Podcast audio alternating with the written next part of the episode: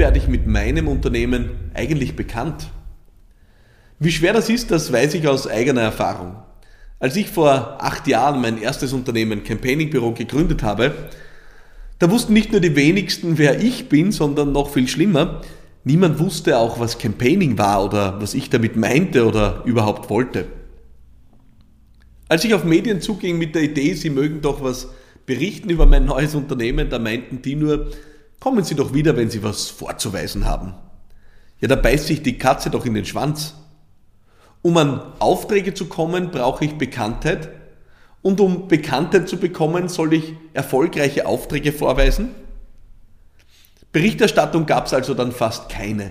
Und wenn Sie doch einmal was über mich geschrieben haben, dann über meine Vergangenheit als politischer Kampagnenmacher, also genau das, wovon ich mich eigentlich etwas wegentwickeln wollte. Das offenbart die zwei größten Probleme mit Bekanntheit. Das erste Problem ist, es dauert, bis sie aufgebaut ist. Das zweite ist, wenn du für etwas bekannt bist, aber für etwas anderes bekannt sein möchtest, fängst du eigentlich wieder von vorne an. Beide Erfahrungen habe ich selbst auf mühsame Weise gemacht. Ich hatte, bevor ich mein Unternehmen Campaigning Büro gegründet hatte, schon fast zehn Jahre investiert, um mir eine Reputation als Kampagnenmacher aufzubauen, um es genauer zu sagen, als politischer Kampagnenmacher. Erst wenn man das eigene Wirken immer mit dem einen Wort in Verbindung bringt, wird man am Ende auch dafür stehen. Das habe ich in dieser Zeit gelernt. Beispiele dafür gibt es genug. Ich sage nur Brille, du weißt, wer gemeint ist. In meinem Fall war es Kampagne Maratana. Zur Gründung meiner Firma ging es dann um zwei Dinge. Erstens, klar zu machen, dass das, was ich unter Kampagnen verstehe, nicht nur für Politik wesentlich war, sondern auch für Unternehmen. Zweitens, deutlich zu machen, dass das, was ich hier beginnen wollte, größer war als ich selbst, nämlich ein Unternehmen, das für einen neuen Ansatz stand. Das Wort, für das ich mich damals entschieden hatte, war eben Campaigning.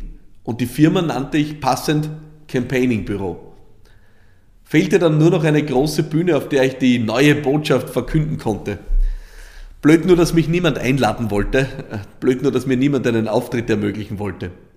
Also habe ich mich kurzerhand entschieden, mir meine eigene Bühne zu bauen. Ich habe eine Konferenz organisiert und es ist mir damals gelungen, eines der Masterminds der Obama-Kampagne nach Wien zu holen.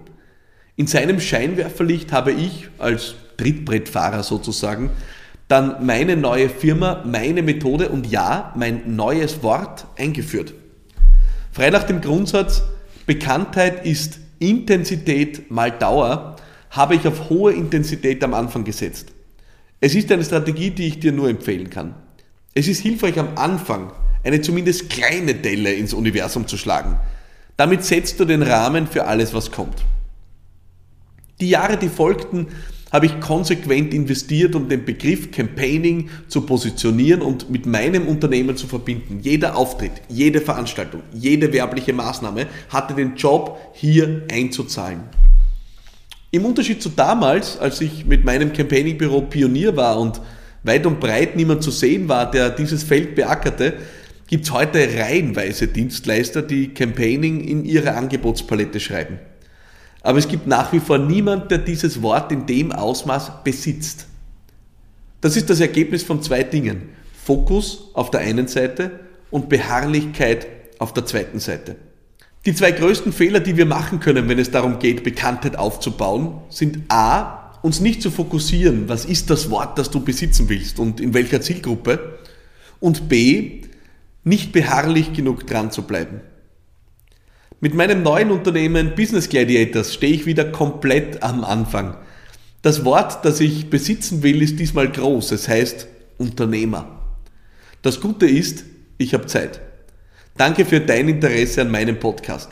Wenn du eine Frage hast, schick sie mir unbedingt online auf philippmarathoner.com slash podcast. Bis zum nächsten Mal. Ich freue mich. Bleib dran.